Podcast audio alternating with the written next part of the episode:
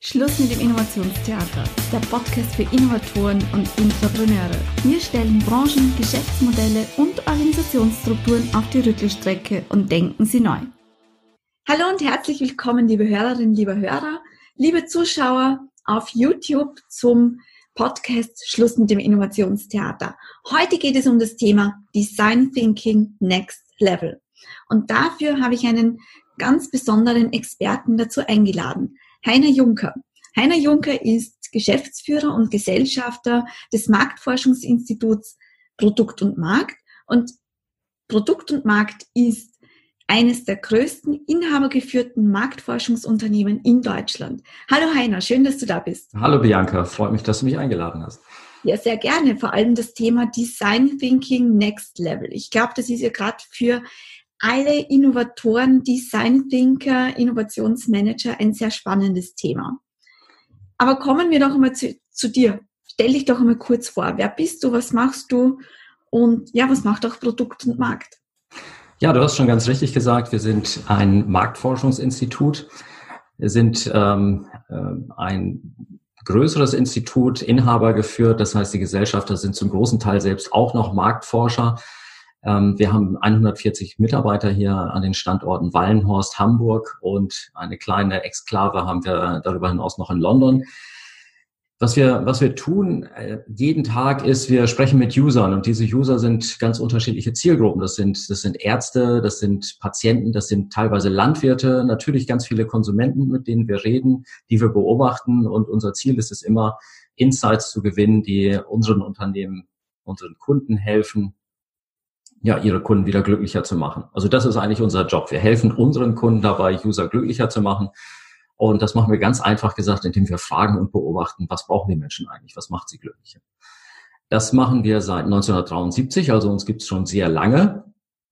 Und ähm, klassische Marktforschungsinstitute, die stehen ja eher so für, für Datenerhebung und äh, Fragebögen, die man so kennt, wo man antickt, ja, nein, schwarz-weiß es gibt natürlich ganz viel mehr Facetten von Marktforschung und ähm, die leben wir halt auch. Wir machen sehr viel qualitative Forschung und ich selbst bin eigentlich eher per Zufall durch die zur qualitativen Forschung gekommen, bin also ganz früh, als ich 1996 war es, glaube ich, bei Produktemarkt angefangen habe, ähm, für ein qualitatives Projekt vorgesehen worden, wo ich dann gleich mal ins kalte Wasser springen durfte und zehn Gruppendiskussionen am Stück moderierte innerhalb von fünf Tagen. Und das hat mir so viel Spaß gemacht, dass ich festgestellt habe, diese Art der Interaktion liegt mir viel mehr als das, das Quantitative, was wir auch sehr viel machen. Und ähm, so bin ich eigentlich äh, ja zur Marktforschung gekommen und das, das bindet und fass, fesselt mich heute immer noch. Jetzt seid ihr in verschiedenen Branchen ja auch tätig. Was sind so eure Schwerpunkte? Die Schwerpunkte sind klassisch ähm, die Consumer-Marktforschung, also alles, was mit Marken und Handel zu tun hat. Ich sage mal von, darf ich hier Werbung machen? Eigentlich nein. von Hakle Feucht bis Henkel Trocken äh, decken wir dort alles ab. Ähm, darüber hinaus ähm, sind wir im Healthcare-Bereich tätig, das heißt für die Pharmaindustrie, für Verschreibungs-, aber auch nicht verschreibungspflichtige Präparate. Dort haben wir die Zielgruppe der Ärzte oder auch Patienten. Und ähm, die Wurzeln vom Produkt und Markt liegen eigentlich im landwirtschaftlichen Bereich. Das klingt äh, gerade ein bisschen exotisch, aber da gibt es natürlich auch ganz große Unternehmen aus, der, aus dem Pflanzenschutz, aus dem Bereich Maschine oder auch Tiergesundheit, die ein großes Interesse daran haben, etwas zu erfahren, äh, wie, wie Landwirte oder auch ähm, andere Agrarexperten ähm, die Zukunft sehen und welche Wünsche die haben. Und das machen wir das mit der landwirtschaftlichen Marktforschung tatsächlich schon seit 1973. Das sind so die Schwerpunkte, die wir haben. Dazu gibt es dann noch den Bereich Automotive, wo wir im ähm, Ersatzteilbereich tätig sind und dann den einen oder anderen für uns Exoten halt, ja, wo wir dann Marktforschung machen. Jetzt kennen wir zwei uns ja schon seit einigen Jahren, vor allem in Bezug auf Innovation. Äh, wir haben uns ja kennengelernt bei einer Ausbildung zum CPS Facilitator, also Creative Problem Solving. Ähm, Warum hast du dich eigentlich entschlossen, auch da dich weiterzubilden, also CPS, Design Thinking und auch noch andere Innovationsmethoden? Ja, äh, der, der Hintergrund ist eigentlich, dass wir als Marktforscher immer auf der Suche sind nach, nach versteckten Bedürfnissen, die, ähm, die wir dann meistens auch finden. und äh, das, das sind dann sehr gute Impulse für Unternehmen halt zu innovieren. Und wir haben uns dann vor ganz langer Zeit mal gefragt, eigentlich ist es doch so, wenn wir schon mit den Konsumenten in Kontakt treten, warum sollen wir eigentlich nur die, die, die Konsumenten befragen? Macht es nicht Sinn, auch mit Konsumenten Co-Creation-Workshops zu machen? Damit haben wir begonnen. Bereits 1998 habe ich mein erstes Co-Creation-Projekt äh, gemacht und ähm, wir haben gesehen, dass, dass es nicht ganz einfach ist, haben immer weiter dazugelernt, ganz viele Jahre und ähm, sind dann irgendwann aus diesem Bereich Co-Creation weitergegangen, dass uns die Kunden gefragt haben, könntest du nicht auch mal mit uns einen Ideen-Workshop machen? Ähm, das waren dann tatsächlich eher unstrukturierte Ideen-Workshops. Und wenn ich heute daran zurückdenke und weiß, was CPS und Design Thinking oder Business Model Innovation bedeutet, dann ähm, ist es nicht so, dass ich mich dafür schäme, aber ich muss sagen, das ist schon eine ganz schöne Entwicklung, die wir da gemacht haben und ganz viel, was wir gelernt haben. Aber so soll es ja auch sein. Und ähm, deshalb haben wir ganz schnell gemerkt, es geht eben nicht nur um Consumer Insights, sondern es geht auch darum, äh, die Kreativität der Menschen anzuzapfen und äh, mit denen systematisch an Innovation zu arbeiten. Und das können wir als Marktforscher halt sehr gut, ähm, weil wir das Moderieren gewohnt sind. Wir sind es gewohnt, äh, die Insights zu interpretieren. Und das hilft uns da schon ganz schön. Das heißt, ihr geht da schon auch einen anderen Weg als das klassische Marktforschungsinstitut, die einfach eben diese Insights suchen, äh, Kunden befragen. Ihr geht auch noch diese extra Meile, also eben aus diesen Insights dann auch was zu machen. Ja, ähm, das machen wir. Mhm. Es, es, gibt natürlich auch andere Institute, das, das, die das machen. Äh, wir gehören mit Sicherheit zu den ersten, äh, die damit begonnen haben, also schon sehr, sehr früh. Ähm, aber es gibt mittlerweile auch, das muss man fairerweise sagen, natürlich andere Marktforschungsinstitute, die sich in dem Bereich tummeln. Allerdings ist es so, dass wir ähm, bei uns im Haus ähm, mindestens zehn, ich glaube mittlerweile sogar 14 Design Thinking Facilitator, ausgebildete Design Thinking Facilitator haben, ebenso viele äh, CPS Facilitator, äh, Business Model Innovation Facilitator, also alle äh, diese ähm, Disziplinen haben wir bei uns vertreten und die, die, die Mitarbeiter sind da ausgebildet so dass wir teilweise eben auch Projekte machen, die überhaupt nichts mehr mit Marktforschung zu tun haben, nur im Sinne von äh, äh, im Rahmen der Empathiephase oder des Prototyping-Testing. Aber da sind wir im Endeffekt als Facilitator oder Coaches unterwegs. Und das unterscheidet uns sicher von den allermeisten Instituten, die es in Deutschland gibt. Jetzt bist du ja selbst auch ein Design Thinking Coach. Du hast dich da auch intensivst weitergebildet. Was hat denn Marktforschung mit Design Thinking überhaupt zu tun? Wie ergänzen sich die, beziehungsweise welche Unterschiede gibt es da aus deiner Sicht?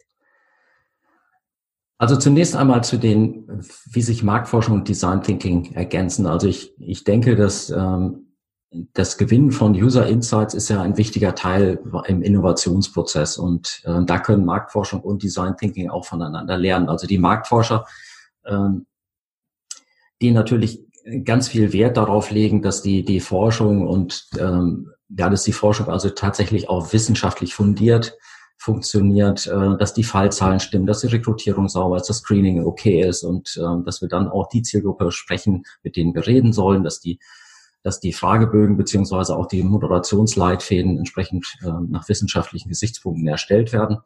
Und dagegen steht eben so ähm, die Denke auch im, im Design-Team, zunächst einmal ähm, erste User-Insights zu gewinnen, und zwar ähm, um sich überhaupt erstmal einzuführen. Da steht die Wissenschaftlichkeit vielleicht so an, an zweiter Stelle erstmal.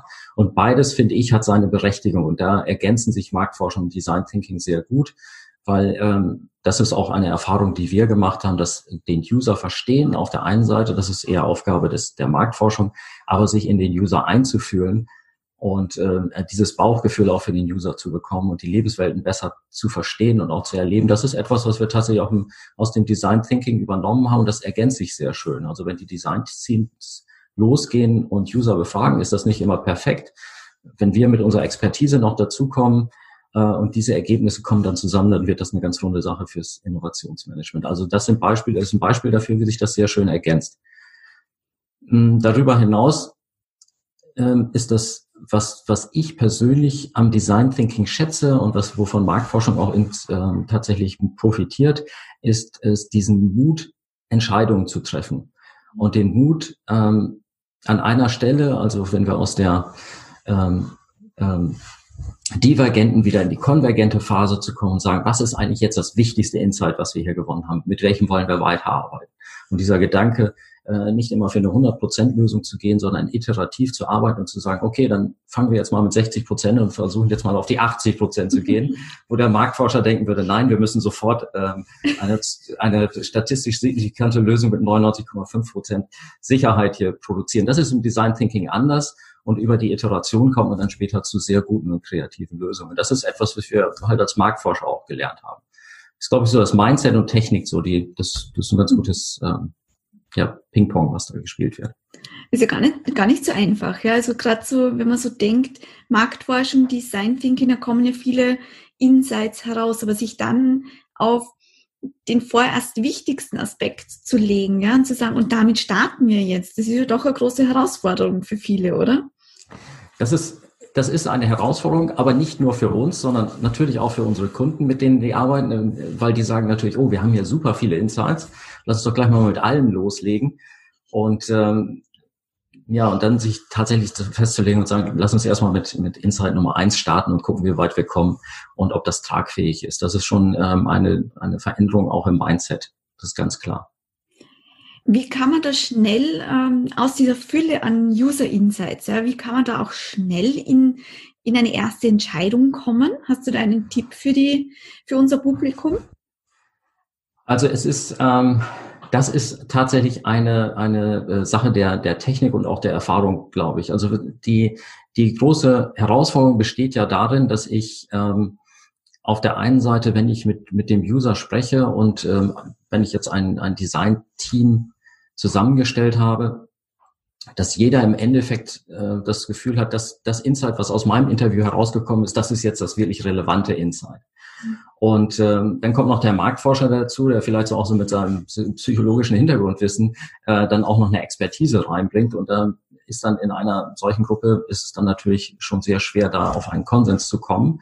Was aber auch ähm, im umgekehrten Schluss, wenn man zu schnell auf einen Konsens kommt und zu einer Lösung kommt, auch nicht immer gut ist, weil manchmal werden dann wichtige Faktoren ähm, nicht berücksichtigt. Ich bin deshalb Verfechter davon, bereits das User-Feedback innerhalb der Insight-Phase zu nutzen und nicht erst dann, wenn die Prototypen da sind. Das heißt, wenn ich also aus der Empathiephase, wo ich quasi mit dem User interagiere, äh, diese Insights gewinne, meine ersten Hypothesen abgeleitet habe oder mein Golden Nugget gefunden habe, wie auch immer, dass ich dann nochmal eine kurze Feedbackrunde mit dem User mache und sage, äh, das ist das, was wir gefunden haben. Ist es eigentlich das, was du meinst? Denn das ist ja die große Herausforderung auch für, für Organisationen, ihre Fragestellung in ihre Sichtweise zu übersetzen in die, in das, was der User verstehen kann und das, was der User wieder sagt, zu übersetzen in die Sprache des Unternehmens. Was bedeutet es für meine Innovation? Und diese Übersetzungsleistung, da geht ganz viel verloren und da wird häufig missinterpretiert und deshalb ähm, sage ich, äh, parallel zu jeder Phase und auch schon zu den frühen Phasen im Design Thinking äh, bitte das User Feedback immer wieder einbauen. Mhm. Das, was du ansprichst, ist ja eigentlich schon ein, ein, ein Stolperstein im Bereich Design Thinking oder kann einer sein. Jetzt sprichst du ja von uh, Design Thinking Next Level. Ähm, wir haben ja auch im Vorfeld schon gesprochen, es geht auch um Erfolgsfaktoren, um Fallstricke und da habt ihr euch ja intensivst damit beschäftigt. Was habt ihr da gemacht und was ist das Resultat daraus? Wie ich gerade schon sagte, haben wir sehr früh damit angefangen, selbst Innovationsprozesse und kreative Innovationsprozesse äh, zu moderieren und haben selbst eine ganze Menge Fehler da gemacht und haben ganz viel aber dann auch gelernt. Und während unserer Zeit, ähm, jetzt auch mit Design Thinking oder CPS, haben wir ähm, auch gemerkt, die Ergebnisse, die wir mit den Gruppen erarbeiten, die sind sehr gut. Die Lösungen, die da kommen, damit sind die Gruppen hochgradig zufrieden. Ähm, wo es dann später hapert, ist aber auch die Umsetzung. Das heißt, wenn ich aus der äh, aus dem Design-Team wieder rausgehe und versuche, das im Unternehmen zu implementieren, da fehlt manchmal noch irgendwas, obwohl die Lösungen wirklich sehr, sehr gut waren. Und dann haben wir uns überlegt, lass uns doch mal mit Design-Coaches aus anderen Unternehmen sprechen und auch mit Marktforschung sprechen, ähm, wie das in deren Unternehmen aussieht. Und mhm. das haben wir dann sehr intensiv gemacht, haben also qualitative Interviews geführt mit diesen Experten und haben sie gefragt, sag mal, wie läuft das bei dir im Design Thinking? Wie sind denn die Ergebnisse und zu welchen Innovationen seid ihr denn tatsächlich schon gekommen, die tatsächlich auf Design Thinking dann auch beruhen? Oder in ähnlichen Prozessen wie CPS. Und dann sind wir noch weiter in die Tiefe gegangen. Wenn es, ähm, wenn das also das Feedback war, ja, das läuft sehr gut und wir sind sehr erfolgreich, dann haben wir natürlich gefragt, woran liegt es denn? Was macht ihr, was macht ihr Besonderes? Ähm, was sind die wichtigen Faktoren, die dazu führen, dass es dann auch funktioniert und umgekehrt natürlich genauso. Ganz oft hieß es nämlich, ja, wir haben schon tolle Ideen entwickelt, die sind aber noch in der Pipeline oder wir haben ganz viele Ideen entwickelt, aber das waren mehr so interne Sachen, das ist so O-Ton. Ne? Das sind so mehr interne Sachen, die wir hier bei uns im Haus umgesetzt haben, weil ganz viel ähm, einfach auf dem Weg vom Designteam in die Linie verschwunden ist oder mhm. irgendwo feststeckt. Und dann ähm, daraufhin haben wir uns dann, das waren, wir waren also zu dritt, äh, drei Design Coaches. Dann haben wir uns hier, das ist das Gute an Marktforschungsinstituten, es läuft immer irgendwo ein Psychologe herum oder ein Soziologe. ähm, mit denen haben wir uns dann mal zusammengesetzt und haben gesagt, guck mal, das sind so die Phänomene, die wir getroffen haben. Ne? Einige sind unzufrieden damit, dass schon bei der Zielsetzung alles unklar ist und das auseinanderläuft. Andere sagt, wir entscheiden uns grundsätzlich immer für die falschen Ideen und entwickeln die falschen Prototypen. Ich finde andere viel besser. Ähm, oder ähm, am Ende des Tages haben wir dann doch wieder eine Lösung, die wir eigentlich schon vorher hätten. Wir hätten im Designprozess gar nicht machen müssen. Das wäre so, so eine Sache. Oder eben dieses äh, Not Invented Here Projekt, äh, äh, Problem. Äh, wir haben im Designteam etwas entwickelt, aber alle anderen äh, sind reaktant und möchten das nicht umsetzen. Dann haben wir das mit unseren Leuten hier intern besprochen und haben dann einige Maßnahmen abgeleitet, von denen wir sagen, das sind ganz gute, teilweise auch ganz kleine Maßnahmen, die dann eben helfen, diese Fallstricke zu umgehen. Und ähm, die ja, Erfolgsfaktoren noch besser auszunutzen im Design Thinking Prozess. Ja, was ist dann rausgekommen oder was, welche Schlüsse habt ihr für euch jetzt auch gezogen? Also zunächst einmal die Schlüsse, die wir gezogen haben, es gibt halt ein Set von, äh, von Problemen, die auftreten. Ich, ich kann ja mal ein, zwei exemplarisch mhm. nennen und dann äh, können wir gegebenenfalls noch, äh, noch mal tiefer drauf eingehen. Also eines der wichtigen äh, Dinge beim Design Thinking ist es ja, dass wir es mit sogenannten Wicked Problems zu tun haben. Das heißt, es ist kein äh, Problem, auf, den es, auf die es nur eine Antwort richtig oder falsch gibt, sondern es gibt nur gute, besser und weniger geeignete Lösungen. Und oft weiß man gar nicht, ähm, wenn man die Lösung eingeführt hat, äh, hätte es nicht doch noch eine bessere gegeben. Mhm. Ähm, und selbst die Fragestellung ist unklar. Ne? Wenn ich wenn ich jemand frage, ähm, wie viel ist ähm, vier geteilt durch zwei, ähm, dann ist die Antwort, wenn ich eine mathematische Lösung suche, relativ einfach. Es ist halt eine zwei oder vier halbe, wie auch immer. Ähm, wenn ich aber frage, wie schaffst du es, vier Torten gerecht auf zwei Kinder zu verteilen, dann ist natürlich die Frage schon eine andere. Dann wird nämlich gefragt, was bedeutet denn überhaupt gerecht? Ne? Der eine Junge hat möglicherweise schon drei Torten vorher gegessen und das Mädchen hat erst eine, also insofern, wie teile ich dann die anderen vier jetzt auf? Und ähm, genau solche Fragen haben wir bei, bei Innovation. Es geht immer darum festzustellen, was ist eigentlich unser Ziel, was ist die Challenge. Und da gibt es ganz viele Meinungen. Und ein Problem beginnt tatsächlich schon damit, dass bei dieser Zielsetzung ähm, die Designteams nicht konkret genug gebrieft sind. Also die Zielsetzung ist manchmal zu abstrakt und manchmal ist sie an verschiedenen Stellen auch zu stark reglementiert oder zu stark äh, beschränkt ähm, weil ähm, bestimmte Faktoren ähm, eine Rolle spielen, also die Produktion, ähm, Linie oder wir, wir wollen eine Lösung haben, aber es darf auf gar keinen Fall eine IT-gestützte Lösung sein, weil bei uns die IT komplett ausgelastet ist. Die haben 24-7 zu tun, die können wir nicht einbinden. Und das behindert natürlich ähm, ganz am Anfang. Ähm, aber darüber muss man halt mit den Teams sprechen. Und deshalb machen wir es grundsätzlich immer so, dass wir ähm, mit den Teams am Anfang einen Kickoff-Workshop machen, wo es nur darum geht, die Challenge zu definieren. Und wir sagen, sie muss auf der einen Seite ambitioniert sein, aim high, versuche wirklich äh, eine große Lösung zu entwickeln mhm. und dann definiere die Top 5 Challenges, die sich dahinter verbergen, verbergen. Also was sind eigentlich die Top 5 Herausforderungen? Was ist die Zielgruppe, ist das zweite. Und das dritte, was wir machen und was uns sehr hilft, was wollen wir nicht erreichen? Und das schreiben mhm. wir auf. Ähm, wir haben also immer ein, ein Zieltemplate, mit dem wir dann arbeiten. Und da steht immer auch drin, was wir nicht machen wollen. Und dieses, was wir nicht machen wollen, hilft uns dann ebenso wie die Beschreibung ähm, der ambitionierten Challenge im Team dann später äh, keine Diskussion mehr zu haben. Wenn es Ideen gibt, die dann in diese Richtung gehen, das wollen wir nicht, dann lassen wir die ein Stück weit laufen, um zu sehen, ob da sich vielleicht was draus entwickelt. Aber wir können dann auch jederzeit, ohne dass wir weiter diskutieren müssen, sagen, das ist nicht, das wir wollen. Wir wollen Beispielsweise, es soll nicht, nichts ums Packaging gehen, sondern es soll eine reine Produktverbesserung sein, ohne äh, äh, Anpassung des Packaging beispielsweise. Und dies ähm, ist so ein Fallstrick, den wir identifiziert haben und den wir ähm, mit dieser Maßnahme lösen. Wie lange dauert die Entwicklung einer wirklich guten, ambitionierten Challenge? Also meine Erfahrung ist, dass wir dafür einen halben Tag brauchen, mhm. Weil wir das Design-Team vorbriefen und sagen, das, das werden wir machen. Also wir werden uns ausschließlich über die, die Zielsetzung unterhalten und bitte hol dir alle Freiheiten, dass du das Ziel auch selbst festlegen kannst. Also ist was, was unpraktisch ist, wenn wir in einem solchen Workshop ein vorläufiges Ziel festlegen, was dann noch von der Geschäftsführung oder von einem Vorgesetzten nochmal abgenickt werden muss. Das ist, verzögert den Prozess etwas, kann auch funktionieren, aber es verzögert teilweise. Ähm, ansonsten ist man in einem halben Tag durch. Manchmal geht es auch schon deutlich schneller, weil wir einfach dann auch manchmal schon sehen, in welche Richtung könnte es gehen und dass wir, dass wir schon manche Sachen vorformulieren. Ich bin auch immer Freund davon, dass diese, diese Formulierung ambitioniert ist. Also ambitioniert im Sinne von, ähm, wir wollen äh, die ultimative Idee entwickeln und nicht wir wollen eine Idee entwickeln, um besser zu sein, sondern wir versuchen tatsächlich schon mit diesen Signalwörtern äh, noch ein bisschen mehr aus der Gruppe herauszukitzeln.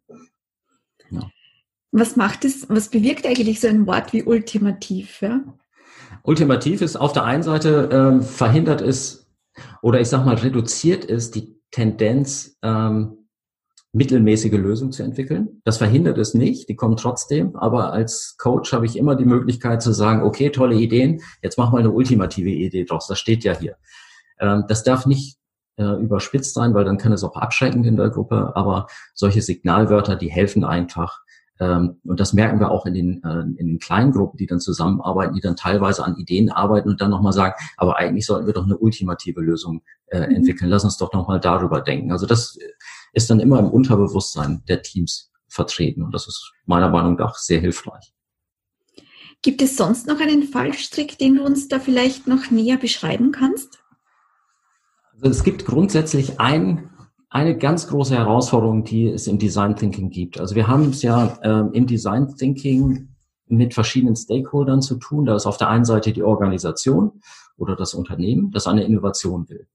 Dieses, Organis dieses Unternehmen, die Organisation, ähm, wir gehen mal davon aus, dass die Geschäftsführung oder die Unternehmensleitung diesen Design Thinking Gedanken auch trägt und auch das Mindset trägt und wirklich guten Willens ist, äh, das zu tun und das nicht nur als Alibi äh, Prozess quasi ins Unternehmen gibt. Aber selbst dann gibt es äh, ganz große Herausforderungen. Die Organisation, die unterliegt natürlich in bestimmten, einer bestimmten Kultur und es gibt auch bestimmte Paradigmen. Also Dinge, die man eigentlich gar nicht mehr anzweifelt, wenn man in diesem Unternehmen arbeitet. Und dagegen kann man sich kaum wehren. Das, das ist im Hinterkopf. Also ich gebe immer das schöne Beispiel. Ich habe in einem Unternehmen gearbeitet, die haben zehn Jahre lang geglaubt, sie wären der Logistikweltmeister, ähm, bis mal ein unabhängiges Institut eine Befragung durchgeführt hat und man hat gemerkt, man steht irgendwo im Mittelfeld. Mhm. Na, und das ist so ein Paradigma, äh, Paradigma das, ähm, ähm, das einfach da ist. Und da kann man sich gar nicht gegen wehren und auch Stereotype, die man hat. Also zum Beispiel ähm, ältere User wollen keine digitale Lösung. Das war etwas, was ich jahrelang von meinen Kunden gehört habe, bis wir dann mal Gruppendiskussionen gemacht haben mit, mit einer Seniorengruppe und die haben alle bei eBay bestellt. Und äh, das war das war tatsächlich auch so ein Eye-Opener. Ne? Und das, aber diese Organisationen bilden dann ein Design-Team und dieses Design-Team setzt sich oft zusammen aus Mitarbeitern der Organisation, die aber im Hinterkopf auch immer diese Kultur, auch dieses Paradigma haben. Ähm, und dann, auch wenn sie es nicht wollen und sie wollen out of the box denken, aber es gibt immer noch eine Box, in der die denken und das ist die, die im Unterbewusstsein da ist. So, das ist ein, ein großes Thema. Dann sagt man natürlich im Design Thinking, wir wissen darum, dass das in den Design Teams da ist. Deshalb lass uns mal die User fragen. Und dann gehen diese Designteams zu den Usern und befragen und beobachten. Was dann aber passiert, es gibt so bestimmte kognitive ähm, Verwerfungen einfach. Eine nennt sich äh, Conformity Bias ähm, oder auch Confirmation Bias. Also Confirmation Bias bedeutet, das, was ich vorher annehme, was wahr ist, ähm, das höre ich und sehe ich auch häufiger. Also ich habe so eine selektive Wahrnehmung. Also mhm. wenn diese Design-Teams mit ihrer eigenen Wahrheit, die sie haben aus dem Unternehmen, auf die User losgelassen werden, die User erzählen was, dann ist es so, und dagegen kann man sich einfach nicht wehren, dass die Designteams am liebsten das hören, was sie sowieso schon wissen und das auch aufnehmen und mitschreiben. Das bestätigt halt das, was man glaubt, was richtig ist. Und es fällt sehr schwer, andere Fakten zu berücksichtigen. Das ist ein Fallstrick. Dann gibt es ähm, auch in den Designteams ähm, über diese, dieses Priming, was sie aus der Organisation haben, hinaus auch noch andere Biases. Also beispielsweise meine Idee, die ich in die Gruppe gegeben habe, die möchte ich nicht loslassen und die verkaufe ich und da kralle ich mich mit Händen und Füßen dran. Selbst wenn der äh, Design Coach oder der Facilitator sagt, nein, das darfst du nicht, das musst du nicht, weil wir sind alle ein Team, ist es aber trotzdem so, dass man ungerne seine Idee laufen lässt oder auch sein Insight laufen lässt. Ähm, oder fallen lässt. Und es gibt eben andere Dinge im, im Design-Team, die eine Rolle spielen, dass man halt ähm, einfach Muster sieht bei Beobachtung oder Befragung von Usern, die gar nicht da sind. Weil wir sind es gewohnt, Muster zu erkennen und wir fangen schon viel zu früh an zu interpretieren, ohne dass wir einfach die singulären ähm, Signale uns einfach mal anschauen. Und ähm, das sind so klassische Fallstücke, die in den Organisationen passieren, auch wenn man tatsächlich das Mindset implementiert hat. So, und dann kommt eben dieser Punkt der User. Da mache ich eine User-Befragung und äh, bekomme dann Insights von den Usern und das ist eben aber auch nicht die Wahrheit. Nämlich die User leben ja auch in ihrer eigenen Realität und das, was man nie vergessen haben, das, was die User sagen, ist aber nicht das, was sie meinen. Und so wie sie sich verhalten, ist, bedeutet nicht, dass es das Verhalten ist, was sie gerne haben möchten oder so, wie sie sich gerne verhalten wollen am liebsten. Na, also das, was die User sagen, eins zu eins zu übertragen auf den User Need, also das ist das, was die wünschen, das ist halt nicht richtig, sondern es steckt viel mehr dahinter. Und ich muss wieder übersetzen ähm, aus der User-Sprache quasi in die Sprache ähm, meiner, meines Teams beziehungsweise der Challenge. Was sagen die? Was meinen die? Und dazu braucht man eben mehr als nur ein gutes Ohr, ein gutes Auge. Das ist die Grundvoraussetzung. Gute Fragestellung ist auch eine ganz wichtige Sache. Aber am Ende muss man auch ähm, doch schon so ein gewisses theoretisches Fundament dahinter haben, um zunächst einmal ähm, sehr stark unbeeinflusst das zu äh, durchschauen oder äh, zu analysieren, was da von den Usern kommt und dann nochmal theoretisch zu hinterfragen, was meinen die jetzt denn tatsächlich und was bedeutet es für uns als Organisation. Ähm, wir sprechen da von, von Grounded Theory, nennt sich das. Das kennt man aus der Marktforschung einfach. Ich gehe erstmal ganz unbedarft an. Ich habe aber ähm, schon ein theoretisches Wissen und das, was ich zunächst unbedarft analysiere, äh, später noch mit einer The Theorie versuchen zu erklären, warum ist das so? Und das Warum spielt ja eine ganz wichtige Rolle. Na, und das, äh, das sind so typische Fallstricke. Und ähm, gerade wenn es dann um die äh, User-Interaktion geht, äh, dann ähm, ist es halt wichtig, dass, ähm, dass auf der einen Seite die Design-Teams fragen, aber immer auch ein Experte dabei ist und der dann hilft, das richtig zu interpretieren. Mhm. Das heißt, ihr übernehmt ja gerne diese Rolle auch dieses Design Thinking Coach, dieses Design Coach, der das Team dabei unterstützt, genau auf diese Fallstricke äh, zu achten und da auch gekonnt damit umzugehen, oder? Ja, genau. Das, das machen wir und ähm, manchmal provozieren wir auch, also durch Fragestellung halt. Aber das ist, glaube ich, das, der Klassiker, ne? das, was man als, als Moderator oder Coach macht, dass man halt ähm, nochmal hinterfragt ähm, und damit auch nicht nur einfach Fragen stellt, sondern auch eine gewisse Wirkung erzielen will. Wir versuchen immer die Wirkung zu erzielen. Ver, ver, hinterfrag nochmal einmal deine Perspektive. Schau nochmal genauer hin. Und äh, dann sind wir halt so eine Art Teufelsadvokat, ähm, mhm. der dann aber Fragen stellt. Wenn du jetzt nur eine Frage stellen dürftest, ja, als Design äh, Thinking Coach an das Design Team, äh, welche Frage wäre das? Wenn ich nur eine Frage stellen dürfte an das, okay, äh, im Rahmen der Empathy-Phase zum Beispiel. Mhm, zum Beispiel, ja. Okay, ich sage dir eine Frage, die ich oft stelle. Mhm. Ist es das, was der User gemeint hat? Okay. Welche Antwort bekommst du ganz häufig? Was, was meinst du mit der Frage? es ist tatsächlich so, dass, dass, äh, dass diese, die Interpretation ähm, dieser Sätze einfach in, in die Sprache des Designteams und nicht in der Sprache und in der, in der Denkhaltung des, des Users zu denken, ähm, dass das eine große Herausforderung ist und ähm, Deshalb frage ich das immer, was ist es das, was der User gemeint hat? Und dann äh, kommt erstmal ein Stocken, aber immer dann, wenn ein Stocken kommt, dann weiß ich, dann fangen die Leute an zu denken. Und äh, nochmal in die Daten reinzugehen, beziehungsweise nochmal in ihre Protokolle zu gehen. Und das hilft in der Regel. Na, weil die dann schon sagen, aha, irgendwie geht das hier vielleicht in die falsche Richtung, wir müssen nochmal genauer hingucken. Das heißt, denen dann aber auch Zeit zu geben, darüber nachzudenken, oder? Ja, ganz genau, ja. Mhm. Also wir haben äh, beispielsweise, um diesen, diesen Perspektivwechsel in die äh, User-Perspektive gut hinzubekommen, haben wir äh, ein schönes Instrument, das nennt sich Persona-Fokusgruppen.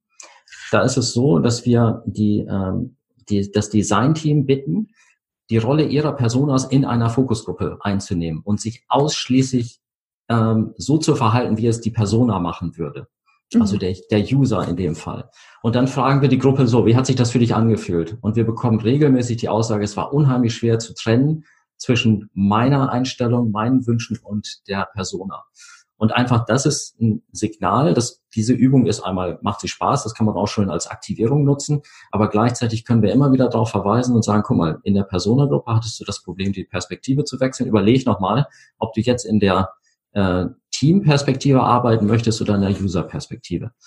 Und das ist eine ganz schöne Übung, um das zu verfestigen. Das macht es ja auch bewusst, oder? Gerade diese Schwierigkeit der Wahrnehmung, der Interpretation, das auch zu trennen, weil man eben so schnell in dieser Interpretation ist. Genau, genau, das ist der Punkt. Das ist eigentlich eine Bewusstwerdungsübung nochmal. Mhm. Jetzt weiß ich von euch ja auch, dass ihr Lebensqualitätskarten entwickelt habt, ja?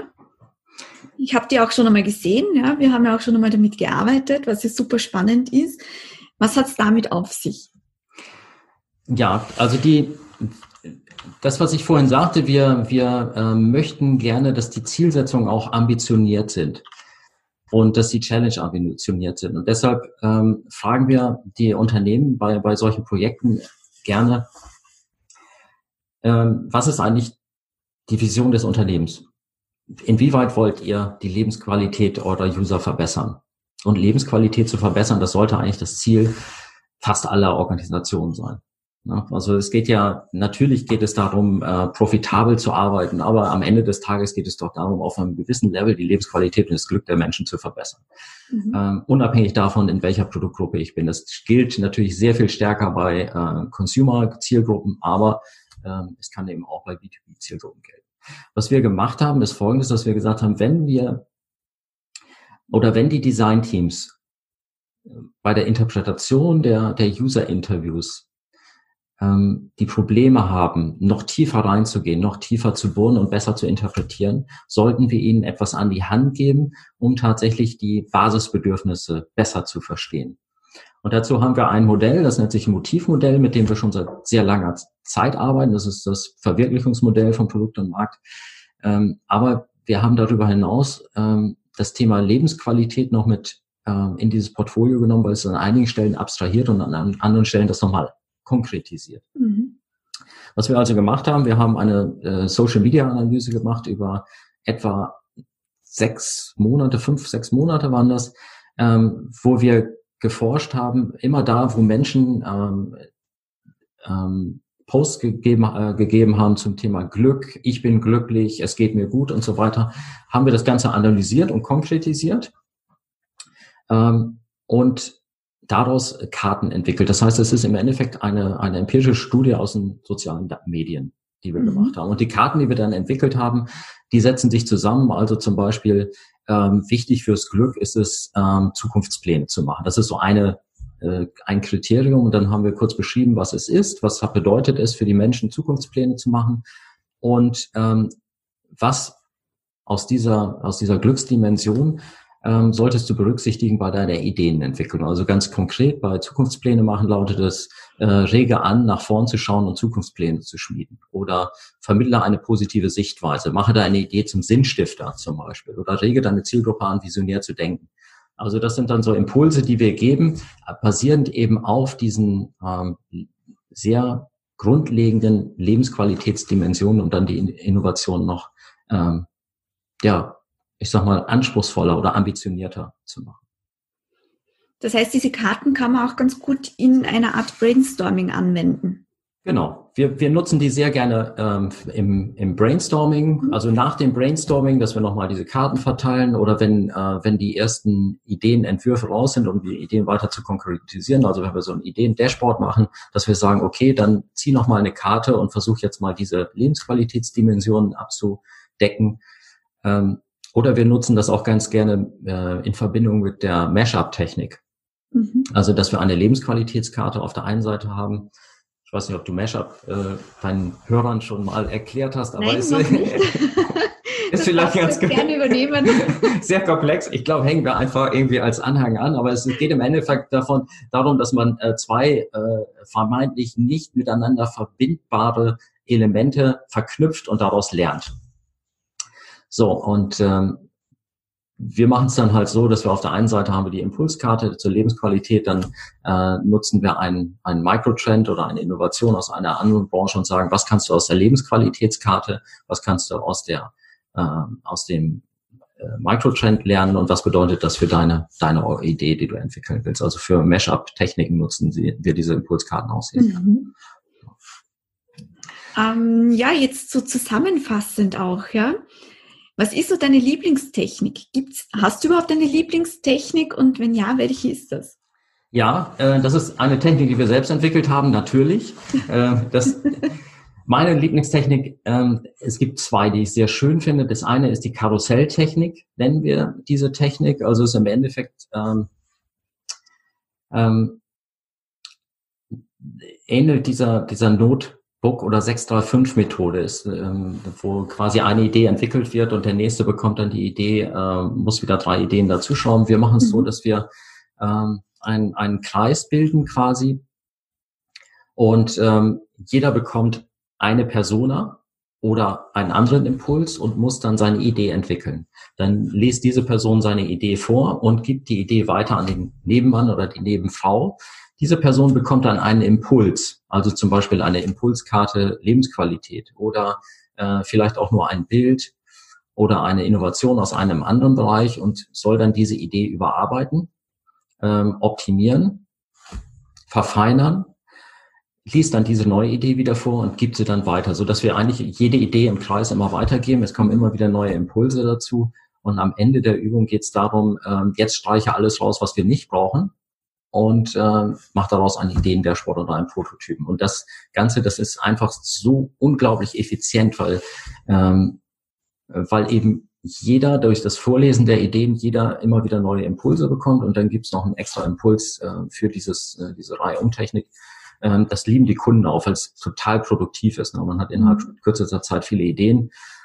Ja, das ist so eine von meinen absoluten Lieblingen. Wie lange dauert diese Technik? Ja, das hängt davon ab. Also ich mache es mittlerweile so, dass ich maximal fünf Personen in dieser Gruppe habe. Mhm. Und wenn wir halt eine größere Gruppe haben, dann teilen wir das auf in mehrere kleine Gruppen. Und äh, dann dauert jeder Rundgang etwa fünf Minuten, also fünf mal fünf, 25 Minuten plus Vorlesen. Also wir sind so bei 40 Minuten etwa für mhm. die Übung. Ja, und dann Schön, ja. bekommt man schon was sehr Kreatives raus. Ja. Und welche Technik noch? Du hast gesagt zwei Techniken. ja, äh, du weißt ja selbst, wir sind ja häufiger mal bei Veranstaltungen, wo wir es dann auch mit 40 oder 50 Teilnehmern gleichzeitig zu tun haben, die dann im Zelt äh, bei einem großen Town Hall Ideen genau. entwickeln sollen.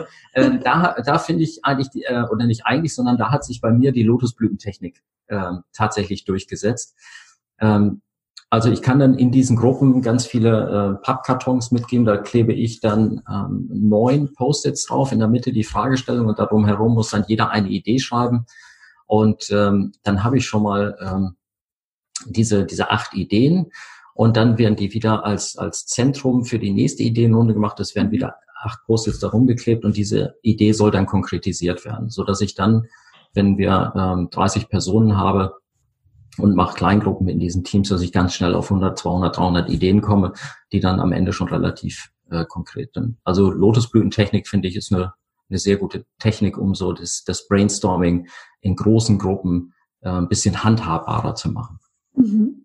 Sehr spannend. Also unsere Hörerinnen und Hörer haben da jetzt, glaube ich, einige neue Techniken auch mitgenommen, ja. Lotusblüten, Karussell, Mesh-up sehr, sehr spannend. Ja. Ähm, jetzt möchte ich aber noch auf ein Thema kommen. Ja? Wir sind ja jetzt gerade mitten in der Corona-Krise.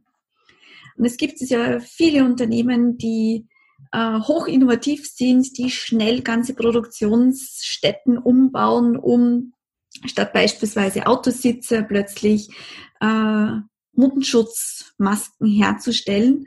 Äh, und andere Firmen, die jetzt aber den Weg gehen und sagen, wir investieren aktuell nicht mehr in Innovation. Also ich habe gestern wieder gelesen, dass zum Beispiel Innovation Labs, Design Thinking Labs geschlossen wurden. Äh, die Mitarbeiter auf Kurzarbeit geschickt wurden in diesen Labs. Dass ganze Budgets für Innovationsteams gestrichen worden sind. Was ist da deine Meinung dazu? Ähm, wir sind ja selbst als Unternehmen auch von der Corona-Krise betroffen und ich kann es äh, sehr gut verstehen, wenn man vermeintlich ähm, lebensnotwendige oder äh, wir sprechen auch von systemrelevanten Funktionen ähm, tatsächlich schützt und äh, auf den ersten Blick weniger systemrelevante Funktionen runterfährt oder auch Prozesse runterfährt. Ähm, wir selbst bei uns im Unternehmen haben es so gemacht, dass wir natürlich auch ähm, innerhalb dieser Corona-Krise bestimmte Projekte jetzt erstmal auf Eis gelegt haben. Ganz wichtig ist aber äh, für die Mitarbeiter, und das haben wir, wir ähm, liefern, also jede Woche gibt es bei uns eine Corona-News für die Mitarbeiter, damit jeder genau weiß, wo wir gerade stehen, mhm. was wir gerade machen. Und das, was ich an Feedback bekommen habe, was die, was die Mitarbeiter super finden, ist, dass auf der einen Seite wir natürlich ähm, diese, diese wirtschaftlich relevanten auf den ersten Blick wirtschaftlich relevanten Faktoren weiter sehr stark im Auge haben, dass es aber auch ausgewählte Projekte geht, die wir jetzt ganz bewusst und offensiv weiterfahren. Ähm, das gibt eine Perspektive für alle Mitarbeiter und ähm, es ist eben auch so, dass dadurch ähm, natürlich eine positive Grundstimmung geschaffen wird auf der einen Seite, aber dass ich auch meine, dass es im Innovationsbereich auch Dinge gibt, die ich in Kurzarbeit weiterführen kann. Also ich würde es nicht alles auf Eis legen, weil danach geht es weiter und wir haben ganz konkrete Projekte ausgewählt äh, für Branchen und für Fragestellungen, von denen wir glauben, dass sie direkt nach der, nach der Krise jetzt auch weitergehen werden und äh, gerade anziehen werden. Ne? Und darüber hinaus haben wir eben auch zwei Projekte, die sich ausschließlich mit der Frage beschäftigen, wie können wir helfen in der Corona-Krise, mhm. mit welchen Lösungen können wir jetzt dazu beitragen. Und das sollte man auf keinen Fall aus den Augen lassen. Und wir haben auch die Signale von Kunden, die sind ganz unterschiedlich. Einige machen Business as usual, andere fahren runter komplett. Und ähm, dann gibt es eine, ich habe jetzt äh, tatsächlich gestern auf, auf LinkedIn dazu eine Nachricht äh, gehört von einer großen Sozialversicherung aus Deutschland, äh, die bewusst geschrieben hat, jetzt in dieser Zeit dürfen wir auch unsere Agenturen und Institute nicht hängen lassen, deshalb schreiben wir gerade jetzt aus. Und das fand ich äh, Schön. Äh, sensationelle Aussage mhm. des Vorstandes, ne, der größte, mhm. einer der großen Sozialversicherungen in Deutschland. Also ich glaube, dass das Problem wird einfach sein, wenn, wenn die, die Zuversicht in die Wirtschaft noch weiter runtergehen sollte, dass dann das, das Vertrauen auch in diese Prozesse äh, nachlässt. Aber ich würde ich würde zumindest so einige Leuchtturmprojekte am Laufen lassen, also ganz wichtige Projekte laufen lassen. Hast du da vielleicht auch einen Tipp, wie kann man gerade jetzt in dieser Zeit, wo man sich ja zumindest bei uns in Österreich ja mit kaum mehr jemanden in einem Raum versammeln darf, in Deutschland gibt es ja Regionen, wo das ja schon noch erlaubt ist, ja. Ähm, aber wie kann man vielleicht auch virtuell User Insights generieren? Also die, die, das Generieren von User Insights, das ähm, ist etwas, was wir in der Marktforschung, was in der Marktforschung eigentlich schon seit Jahren gang und gäbe ist. Also einmal die klassische quantitative Online-Marktforschung. Ähm, ich glaube, das ist, das ist jetzt ähm, tatsächlich etwas, eine Methode, die, die alle äh, klassischen Medien wie Face-to-Face -face oder auch Telefoninterviews schon längst abgelöst hat, äh, zumindest überholt hat, nicht abgelöst hat.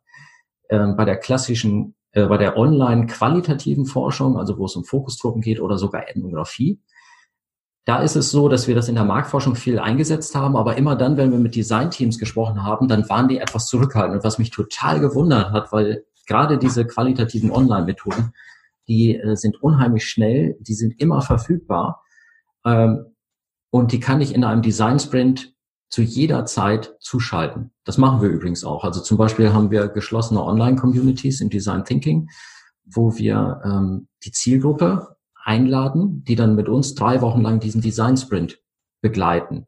Und mhm. immer am Abend, wenn die ersten Prototypen entwickelt sind oder wenn die ersten Insight-Hypothesen entwickelt sind, dann geben wir das in die Community rein, dann diskutieren die das untereinander und ähm, geben uns dann ein Feedback. Und am nächsten Morgen gehen wir in die nächste äh, Design-Sprint-Phase und haben quasi das User-Feedback. Einen riesen Nutzen. Und das fahren wir jetzt auch. Jetzt ähm, sind aber nicht nur ähm, die User online, sondern es sind jetzt auch die Design-Teams online. Mhm. Das äh, kommt dazu. Und selbst Dinge wie Ethnographie oder Home Visits, das ähm, Schöne ist natürlich, wenn ich zu den Leuten nach Hause fahre, mir das anschauen kann, wie ist der Kühlschrank gefüllt, wie sieht das Badezimmer aus. Aber auch das machen wir schon ähm, sehr lange, dass wir sogenannte mobile Ethnographie durchführen, also dass die User halt eben selbst Videos machen mit ihrem Smartphone und ähm, uns das dann zurückspielen. Und das ist gerade bei internationalen Studien, die wir machen. Also wir haben ähm, Studien gemacht zum Kochverhalten, zum Putzverhalten, zum, äh, zum ja genau Essverhalten, ähm, wo wir ähm, diese mobile Ethnographie in, in drei, vier, fünf verschiedene, drei, drei, vier verschiedenen Kontinenten durchgeführt mhm. haben ähm, und wo wir dann auch Videos bekommen und Fotos bekommen. Das ist total hilfreich. Ne? Also ein schönes Beispiel habe ich da. Wir haben äh, ein Projekt gemacht, da ging es um das Thema Haushaltsgeräte, wenn die auf Hochtouren fahren. Es ging also um Waschmaschinen. Ähm, und dann haben wir die Teilnehmer gebeten, ihre Waschmaschine zu filmen in einem äh, bestimmten Modus, ähm, also im Schleudermodus und uns dann zu erklären, wie fühlt sich gerade deine Waschmaschine. Sprich mal wie deine Waschmaschine. Und das sind natürlich Insights, da sehe ich das ganze Badezimmer, ich sehe, was auf der Waschmaschine steht und ich mhm. habe einen total guten Einblick in äh, ganz, ganz viele Haushalte. Und das kann mobile, qualitative Marktforschung auf jeden Fall leisten. Also auch in Corona-Zeiten. Auch in Corona-Zeiten, ja. Und wir merken jetzt, dass eben auch die Design-Teams dazu lernen. Ne? Also die jetzt plötzlich sagen, ja, das wollen wir jetzt auch machen. Und ich kann mir vorstellen, nach der Corona-Krise wird viel, viel mehr auch qualitativ online geforscht werden. Mhm. Ähm, so abschließend, so ein abschließendes Statement von dir an das Publikum. Was möchtest du noch mitgeben? Ähm, sehr gut. Ähm, also was, was ich mitgeben möchte, ist, wenn es jetzt um das Thema Innovation und Design Thinking geht, immer wieder zu verstehen, dass die Realität der Organisation eine andere ist als die Realität des Design Teams und wiederum eine andere als die der User. Und dieser, dieser Dreiklang äh, und dann natürlich auch der Facilitator selbst der hat auch noch seine eigene Realität. Das heißt, wir haben es im Endeffekt mit vier Realitäten zu tun, die ja aufeinanderstoßen. Und ähm, die ganz große Herausforderung ist, wenn ich eine Innovation entwickeln will, mir selbst darüber im Klaren zu werden, aus welcher Perspektive kann ich mir das überhaupt jetzt anschauen. Und was meint mein Gegenüber, wenn er etwas sagt? Und was bedeutet das für mich? Und einfach nicht nur, ähm, ähm ich sage mal so, das Offensichtliche zu erfassen, sondern sich auch schon ähm, ähm, ja dem Perspektivwechsel äh, oder offen sein für Perspektivwechsel. Das ist eine riesen Herausforderung beim Design Thinking und ähm, naja, da sollte man sensibel sein. Heiner, herzlichen Dank, dass du heute mein Interviewgast warst zum Thema Design Thinking Next Level. Ich habe es wahnsinnig spannend gefunden, äh, auch wieder neue Techniken dazugelernt. Ja, schön, freue mich. Finde ich immer wieder spannend, was es alles so gibt, womit man so arbeiten kann. Also herzlichen Dank, dass du heute mein Gast warst. Ja, hat mich gefreut. Vielen Dank. Danke auch an die Hörer. ja, liebe Hörerinnen, liebe Hörer, das war's wieder mit Schluss mit dem Innovationstheater. Bis zum nächsten Mal. Tschüss.